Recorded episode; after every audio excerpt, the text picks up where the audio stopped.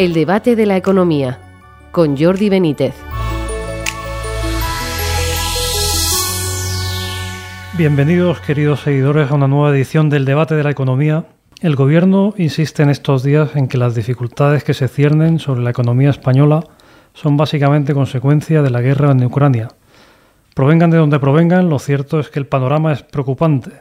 En el debate hemos contado, por ejemplo, la previsión del economista Lorenzo Bernaldo de Quirós, espera que la economía española crezca este, este año entre un 2 y un 3%, es decir, entre 4,5 y 3,5 puntos menos de lo estimado por el Gobierno en los presupuestos, y que la inflación escale a una media del 7-8%. Hay que recordar que el gasto en pensiones, por ejemplo, va ligado a la evolución del IPC, de modo que se dispararía.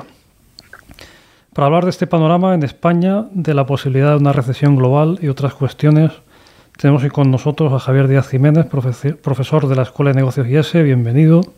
Eh, hola, gracias. Y a Fernando Méndez Ibisate, profesor de Economía de la Universidad Complutense. Bienvenido. Muchas gracias. Buenos días. Os pregunto, ¿nos encontramos a las puertas de una recesión global, Javier? Eh, bueno, es, muy pronto. Yo no sé dónde ha sacado Bernardo estos números. Eh, decir cuatro, o tres, o dos, o cinco, o menos uno. Eh, realmente depende fundamentalmente de, cómo evolucionan los acontecimientos. La pandemia, que parece que se nos ha olvidado, pero que sigue con nosotros. Y, por supuesto, la guerra, las sanciones y las consecuencias que tengan las, las sanciones para la economía.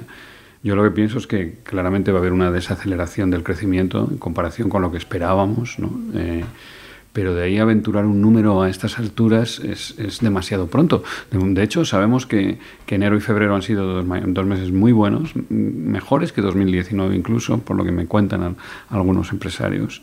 Y bueno, obviamente marzo va a ser ya un mes más complicado y eh, el T1 puede acabar en AIREF está pronosticando 0,9, que es un que está que está bien, ¿no? O sea, es un buen dato. Y bueno, y entonces es un poco pronto. Yo, yo veo un crecimiento desacelerándose, una inflación acelerándose, pero, pero no veo una recesión. ¿no? Define, tendríamos que definirlo. Eh, claramente va a haber menos. Seguro que, que, el crecimiento en, en, 2022 va a ser menor del, del estimado, ¿no? del esperado. Pero de ahí a decir una recesión todavía es un poco pronto. Fernando, ¿cómo lo ves? Pues, a ver, yo estoy un poco como Javier. A, mi ignorancia se le añade eh, la enorme incertidumbre que ha introducido todo este proceso de, conflicto, ¿no? ¿no? No solamente el proceso del conflicto, sino todas las consecuencias en todos los términos eh, que, esto tiene, incluidos los aspectos económicos. Eh, tal y como está la situación a fecha de hoy, desde luego podemos anticipar varias cosas.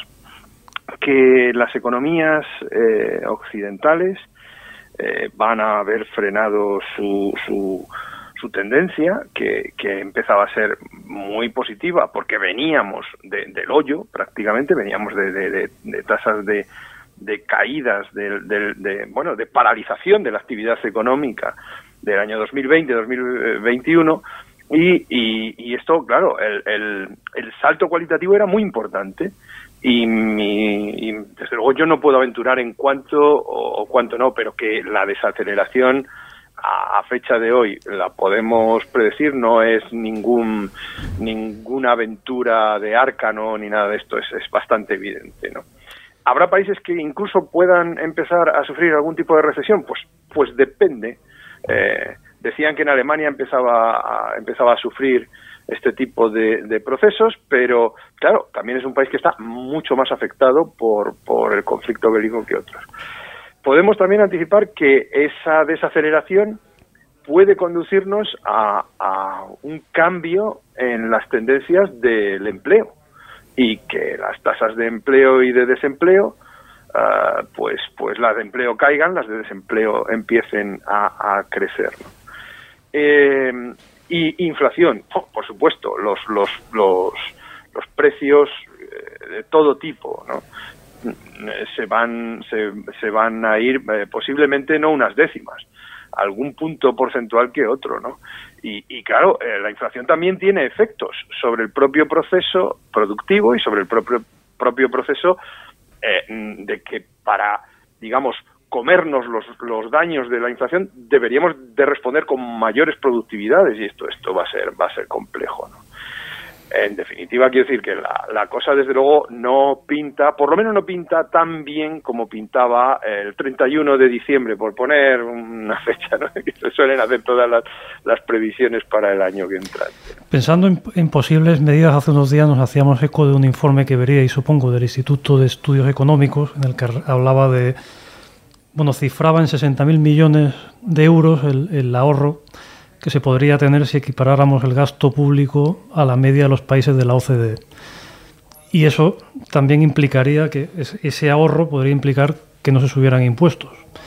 ¿Pensáis que, habría que, que se podrían empezar a tomar este tipo de medidas, Javier?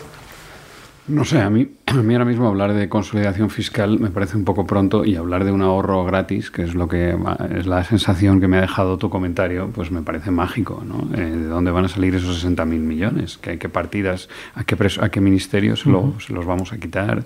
¿Quién va a estar dispuesto? ¿Qué partidas van a, les vas a dejar de, de financiar? Me parece que que para la economía española reducir el gasto público en 60.000 millones es muy complicado. Eh, lo hemos intentado en el pasado, nos ha costado muchos años y la, y la esperanza era, eh, y yo creo que sigue siendo, la mejor salida es... Eh, es que aumente el crecimiento, o mantener el crecimiento, consolidar el crecimiento, mantener un diferencial de crecimiento a ser posible con, con el resto de la eurozona y de la Unión Europea pero, pero lo, lo veo muy complicado. ¿no? Yo creo que yo creo que probablemente viendo cómo están las cómo están evolucionando las cosas, lo que hemos podido ver en estas dos semanas de invasión de Ucrania, eh, veo más factible una, un aumento de los tipos de interés, el final de la expansión monetaria, una, que la política monetaria se vuelva más restrictiva y en cambio que, el, que este año y el año que viene vuelvan a ser años de relajación en la política fiscal, porque porque no veo al Banco Central Europeo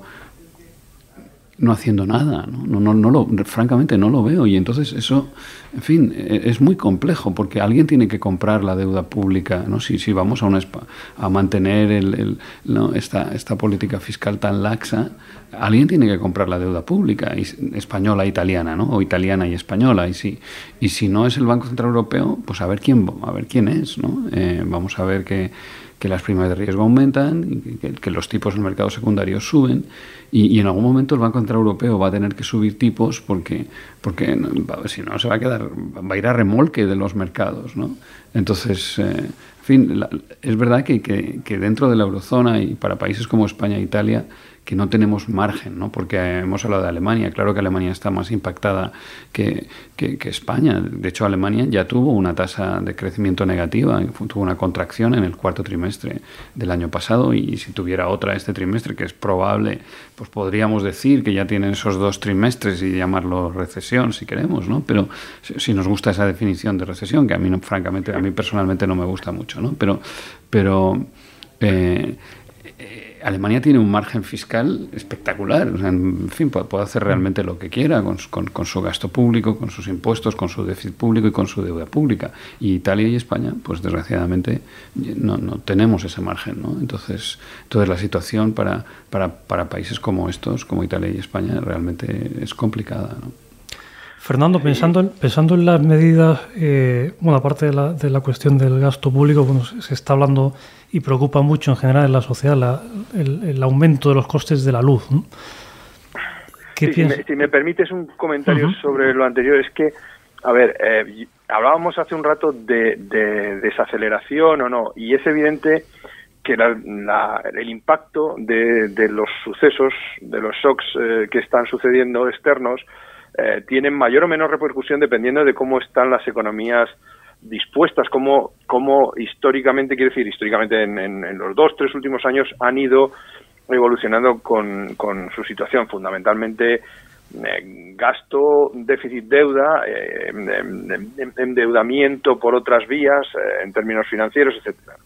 Y es evidente que España, pues por ejemplo, no se encuentra muy bien parada al respecto. Entonces, en ese sentido, eh, a ver, yo sé que Javier no, no está muy de acuerdo, pero eh, y que hay que y que habría que quitar de algunos sitios y de otros no, que la gente no está de acuerdo. Pero es que al final en toda, en toda recesión, en todo shock eh, económico o, político, tal, el Estado siempre va tomando un poquito más de, poder o de, o de, o de peso eh, en, en, los ciudadanos. Y creo que aquí se ha hecho poco, incluso en la época anterior, en la época de los dos eh, legislaturas de Mariano Rajoy, se ha hecho poco en todo lo que suponga dotar de mayor eficiencia o mayor productividad a todo el sector público y a los dineros, incluyendo transparencia, rendición de cuentas, etcétera, ¿no? Eh, con lo cual creo que todo esfuerzo que se hiciera en ese sentido, aunque se empiece ahora y, los resultados se vean dentro de un tiempo, no, no sería en vano, no debiera ser en vano. Y toda reducción del tamaño del sector público en aspectos que realmente em, em, eh, cuelgan ahí en forma de apéndice, pues tampoco estaría mal, porque creo que es dotar de mayor fortaleza incluso a los servicios y, a los, y al papel que, cumple el Estado eh, dentro de una economía capitalista o de economía de mercado, como lo queráis llamar. ¿ok? Perdona, eh, me hablabas del... del sí, y, por ir, y, por ir, acabando, ya nos, nos queda mucho tiempo. Sí. Bueno, no sé, me preguntabas, supongo que sobre sobre lo que podemos hacer aquí desde España respecto de los precios. A ver, España es que siempre ha sido una, una isla, ¿no? En, muchos aspectos de conexión, en, tanto en términos eléctricos como en términos gasísticos. Y, y porque Europa tampoco ha querido, ha, preferido mirar para otros sitios, pero bueno, eh, esto es otro de los componentes, junto a otros muchos, que hacen que, a ver, estamos pagando también precios de la electricidad por una serie de decisiones fundamentalmente políticas y administrativas muy importantes que vienen de varias décadas, no de ahora, de muchas décadas. Y se van sumando unas cosas a otras, se van cambiando los sistemas de intervención de precios y demás, pero vemos que no solucionamos tampoco el problema de fondo, ¿no? ¿Y qué mm, no es verdad, el, problema de fondo es sin duda la tremenda dependencia energética de España y del resto de Europa de, los hidrocarburos que no, que no producimos y, y, realmente yo creo, ahora uno se da cuenta o nos damos cuenta en estas circunstancias de, lo, de, lo, costosa que es esa dependencia y que la única solución de verdad eh, a medio plazo es, es eh, descarbonizar lo más deprisa posible eh, utilizando probablemente una combinación de nucleares y, y, renovables, puede que las, que las tecnologías de apoyo pudieran ser las nucleares, quizá vayamos ya muy tarde, pero, pero, ah, pero en fin, eh, eh, empezar una transición rigurosa sería bien planteada, quizá, quizá este es el momento, ¿no? ese es el debate al que nos ha obligado en este caso eh, Putin, ¿no? o sea, la, guerra donde realmente ha desnudado, ha puesto, puesto de manifiesto esta tremenda carencia que tiene Europa y que quizá los plazos eh, tengan que ser otros y que tengamos que realmente tomárnoslo en serio y, estar dispuestos a pagar el coste de una transición que sin duda alguna va a ser o cara o muy cara. ¿no? Eh, y obviamente va a generar impactos desiguales a las empresas más intensivas en, en electricidad, en energía, van a pasarlo muy mal, van a tener que reducir sus márgenes, van a tener que subir los precios, eso va, a trasladarse a la inflación y, podemos entrar en, en, esta espiral este, inflacionaria que, que, que, si no la controlamos puede tener efectos muy negativos. Muy bien, bueno pues hemos llegado al, al final de este programa del debate de la economía. Solo nos queda dar las gracias a Javier Díaz Jiménez, Fernando Méndez y Bisate Muchas gracias a vosotros. Y gracias. A, y a todos ustedes, seguidores, por estar ahí. Nos veremos, nos oiremos en una próxima edición del debate de la economía.